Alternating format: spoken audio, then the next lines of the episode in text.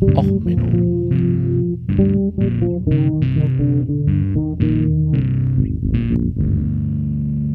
Der inkompetente Podcast über Dinge aus Militär, Technik und Computer, die so richtig in die Hose gingen. Herzlich willkommen zu Och Menno. Hier jetzt wieder mit einer äh, Kriegstagebuchfolge. Heute die Folge Wollt ihr den totalen Engels? Angriff auf Atomwaffenträger. Ich habe sogar Musik rausgesucht. Ja, und zwar ein Cover von Engel ähm, von Rammstein, von dem Psychochor der Uni Jena und nochmal eine E-Gitarren äh. Ähm, eigentlich, ja, so nach der Corona-Pause, ich bin immer noch angeschlagen. So zwei Wochen nach Infektion, äh, Daumen hoch, Emoji. Ähm, also wenn ihr die Stimme immer noch ein bisschen kratzig findet, ich finde sie auch noch scheiße. Die Folge wird auch ein bisschen kürzer, aber ich musste drüber reden. Ähm, also es gab die letzten Tage kam raus und zwar kam so naja, Details raus, dass die ukrainische äh, Armee eine neue ähm, ja, Drohne vorgestellt hat. Diese Drohne ähm, soll angeblich 1000 Kilometer Reichweite haben. Und naja, das, kurz nachdem es ähm, vorgestellt wurde, gab es halt, also wurde jetzt gestern gab es die Spekulation und die Explosionen sind darauf relativ schnell gefolgt. Und zwar ähm, am ja, 5. Dezember, äh, also gestern, hat es Explosionen gegeben auf dem Saratov, in der Saratov-Region. Und zwar wahrscheinlich auf dem Militärflugplatz Engels 2. Jetzt fragt ihr euch ja Russland, Russland Engels, äh, Engels da. Äh, ich hatte leider kein russisches Cover von Rammstein gefunden. Nein, es äh, liegt neben der Stadt Engels, die nach dem berühmten marxistischen ähm, Philosophen Engels benannt ist. Ne? Also ähm, ja, äh, Friedrich Engels, äh, wer ihn nicht kennt, äh, genau. Und danach ist die Stadt Engels benannt. Also mh äh, ja, Leningrad, ne, Stalingrad, Engelsgrad. Ähm, Engelsgrad hat es nicht gereicht, es ist einfach nur Engels. Ähm, die ist, naja, so circa 850 Kilometer südöstlich von Moskau. Ähm, und der Flugplatz Engels, das sieht auf Satellitenbildern nicht so aus, weil man sieht dort einfach nur Flugzeuge im offenen Parken. Ein Großteil der Flugzeuge stehen dort einfach nur so rum. Die haben so ein paar Wartungshallen und der Großteil der Flugzeuge stehen halt einfach nur auf Betonplätzen rum. Das würde man so nicht erwarten von diesem Flugplatz, aber der Flugplatz ist einer der wichtigsten der Sowjetunion gewesen. Ja, ich sage bewusst Sowjetunion, ich sage nicht Russland. Das ist der Hauptstützpunkt gewesen für die strategische Bomberflotte. Und als solches hat Russland den auch übernommen. Dieser Stützpunkt dient in zwei interessanten Sachen. Erstens ist er der Stützpunkt der Il-78er. Das, äh, die Il-78 ist der russische Lufttanker. Also das, was überhaupt eine moderne Luftstreitmacht befähigt, weltweit zu agieren weil nach dem Starten, also ein Flugzeug kann nicht mit so viel Gewicht starten, wie es fliegen kann. Ähm, Physik im alten Griechenland. Ähm, auf jeden Fall diese, ähm, das Startgewicht eines Flugzeugs äh, muss geringer sein als das Fluggewicht. Ähm, man kann also in der Luft nachtanken mit dem Sprit, den man beim Starten verbraucht hat, und dann kann man schon mal weiter fliegen. Und wenn man dann strategisch positioniert noch einen weiteren Tankstop machen kann, dann kann man halt noch weiter fliegen. Ne? Und dann kann man tendenziell die ganze Welt erreichen mit so einem Langstreckenbomber. Und diese Langstreckenbomber, die sind nämlich dort im 121. schweren Bomberflugregiment äh, untergebracht. Diese, ähm, ja, dieses schwere Bombenfliegerregiment fliegt die Tu-160 und das 184. ist dort auch stationiert, die fliegt die Tu-95. Das sind Langstreckenbomber der russischen ähm, Luftstreitkräfte, die eigentlich als Zweitschlags- oder Drittschlagswaffe, je nachdem, wie man sie klassifizieren will, gedacht waren. Das heißt, als erstes ne, gibt's den Erstschlag und dann gibt's vielleicht noch ein paar ballistische Raketen, die fliegen und Interkontinentalraketen und dann würden die Bomber ähm, Cruise Missiles starten und dort Angriffe mitfliegen. Und diese Cruise Missiles natürlich Atomwaffenträger. Also in der Theorie sind es Nuklearwaffenträger. Russland feuert die jetzt auch ähm, seit einiger Zeit mit Betonköpfen in die Ukraine.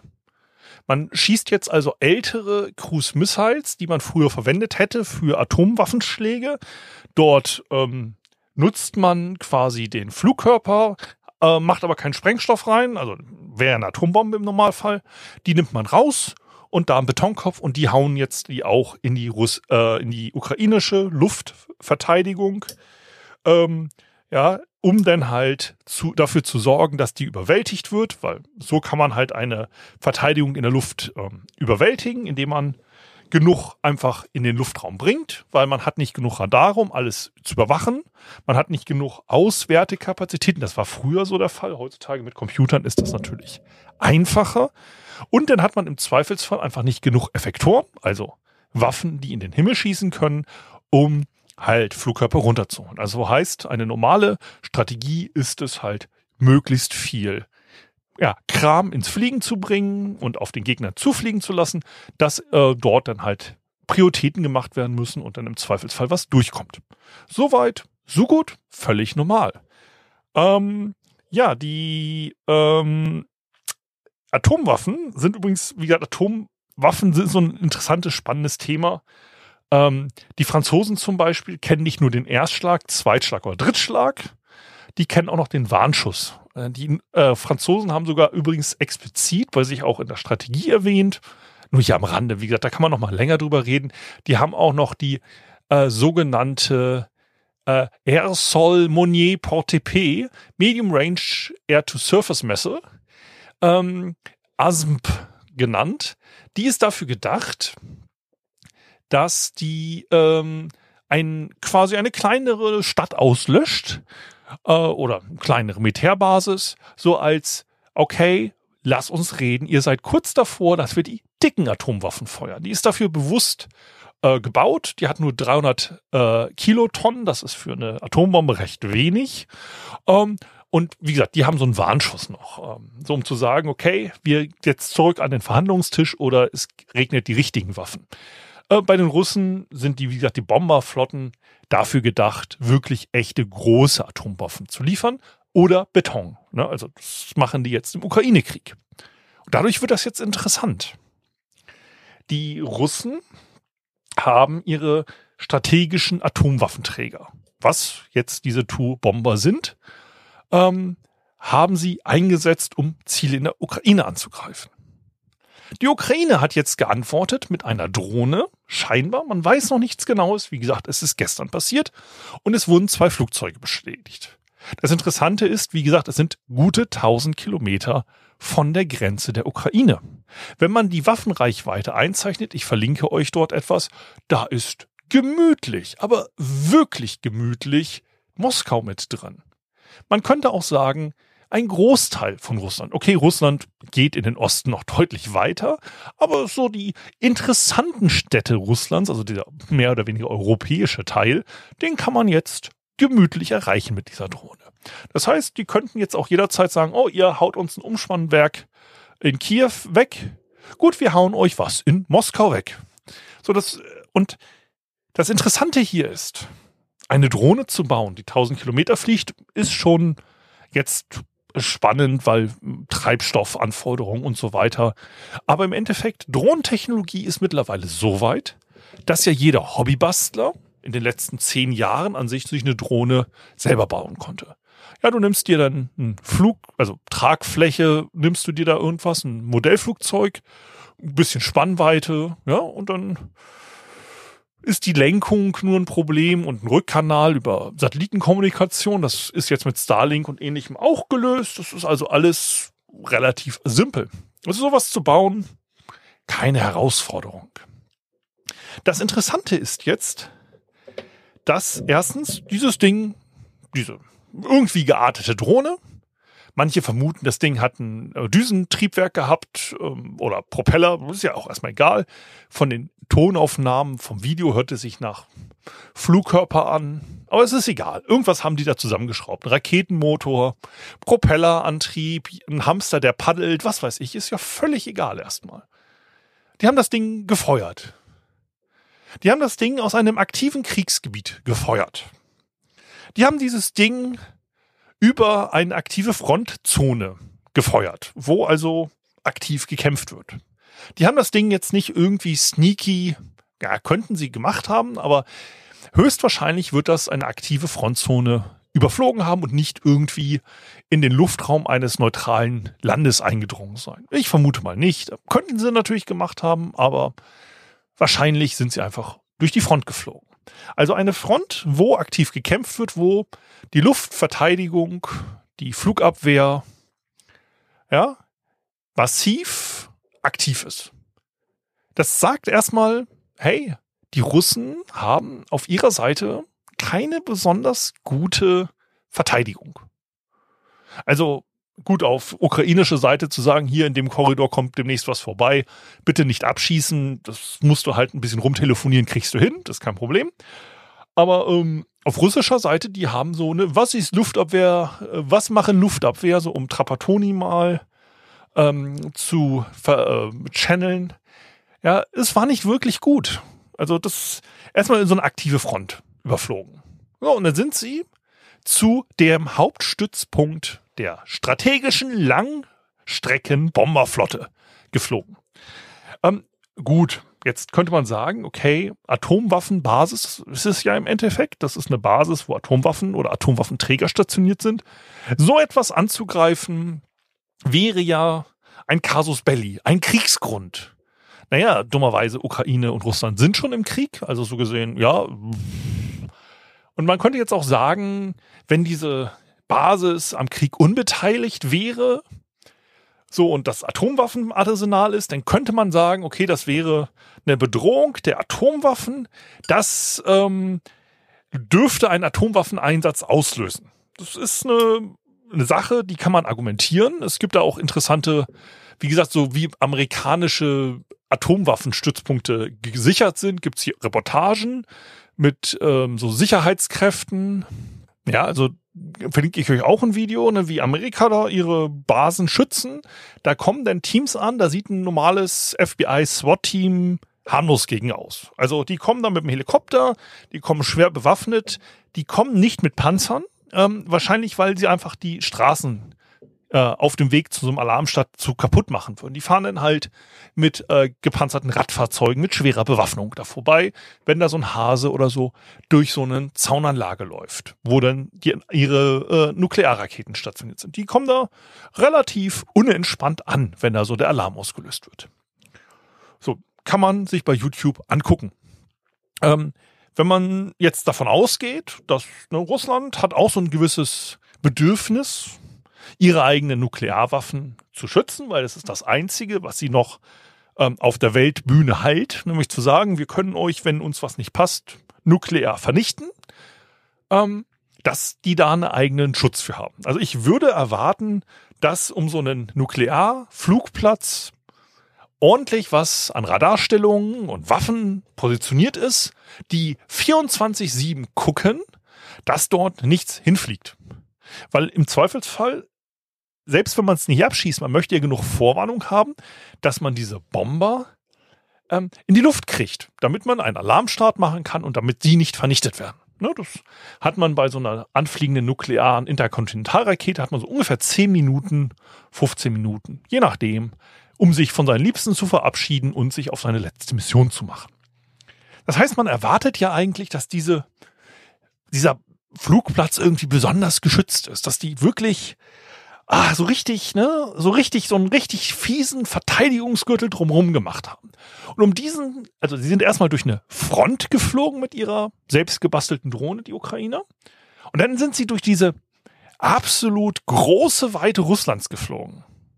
Ja, wo dann irgendwie auch man erwarten könnte, man erwartet einen Angriff aus der Ukraine. Man hat da vielleicht so ein bisschen Radarstellung, jemanden, der mal hin und wieder zufällig in den Himmel guckt oder was auch immer, was man sich so vorstellt. Und dann danach, ähm, ja, um diese Nuklearbasis in Engels, da vielleicht auch noch so ein bisschen was. Ne? So, die Luftwaffe früher hatte auch noch so eigene ne, Flugabwehr.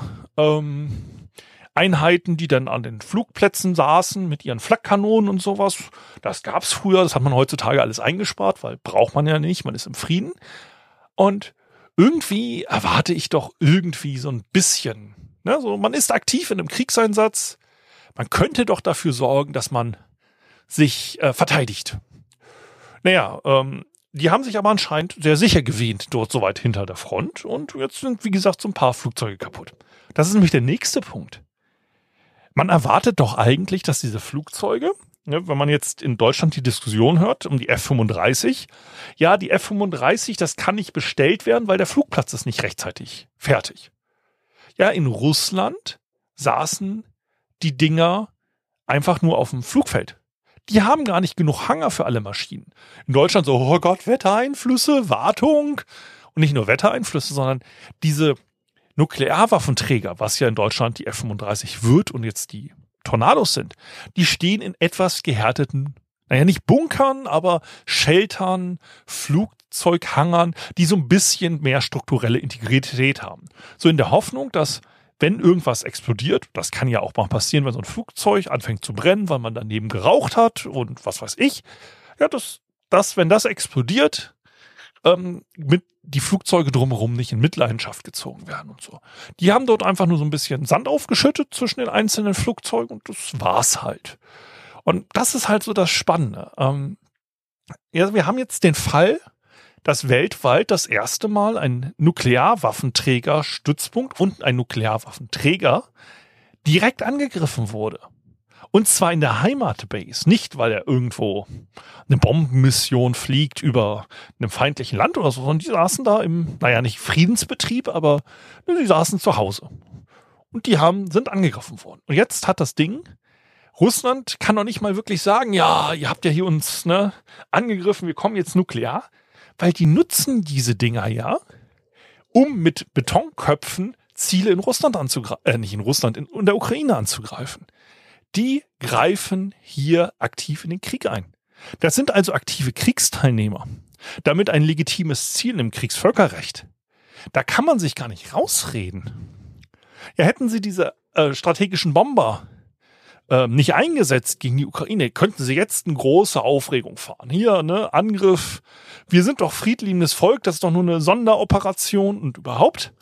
Aber nein, sie haben jetzt Angriffe auf strategische Bomber. Das Interessantere ist gar nicht die strategischen Bomber. Die interessieren nicht. Das interessiert gar nicht so wirklich. Das Interessante hier ist, dass hier noch andere Flugzeuge stationiert sind, nämlich die Tanker. Und diese Tanker, die haben das Problem, dass es davon gar nicht viele gibt. Ja, und diese Tankflugzeuge ähm, wenn die erstmal weg sind, dann hat Russland ein großes Problem. Dann kriegen sie nämlich auch ihre ganzen anderen Langstreckenbomber und sonst was gar nicht mehr ähm, betankt und gar nicht mehr ähm, so weit äh, ja, bewegt.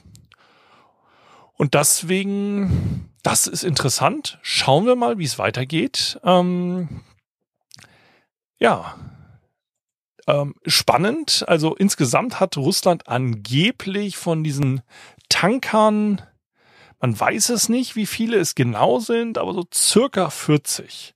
Aber von denen sind ungefähr nur noch 10 einsatzfähig. Also wenn es die Ukraine geschafft hätte, es sind jetzt zwei Flugzeuge beschädigt worden, wenn sie zwei davon ähm, kaputt gemacht haben, dann, dann wäre das schon für Russland ein ganz massiver Einschnitt in die Kapazitäten der Luftkriegsführung. Und das ist halt wirklich, das ist spannend. Das ist wirklich jetzt mal eine Entwicklung im Krieg, wo ich sage, okay, da sollte man mal drüber geredet haben. Ich hoffe, meine Stimme ist nicht komplett ähm, aufgegeben. Ihr könnt es euch noch halbwegs anhören. Ähm, mir wurde gesagt, wegen Twitter, dass das demnächst mal vielleicht nicht mehr funktioniert und so. Ja, äh, Feedback natürlich gerne auch äh, an meine äh, E-Mail-Adresse. Ja, das ist äh, der Ochmenno Podcast at gmail.com oder halt auch äh, bei Apple ähm, Nachrichten hinterlassen oder ähnliches. Ich hau aber auch die Links jetzt mal endlich mit in die Shownotes unten. Also wenn ihr kritisieren wollt, wie sich meine Stimme angehört hat, ja, dann ähm, könnt ihr das ja machen, aber äh, ich kann es nicht ändern. Also, bis zum nächsten Mal. Bleibt hoffentlich gesünder als ich. Und ähm, ja, dann gucken wir mal, was demnächst noch alles an spannenden Sachen hier so im Ukraine-Krieg passieren. Bis dann, bleibt gesund, alles Gute, ciao, ciao, euer Sven.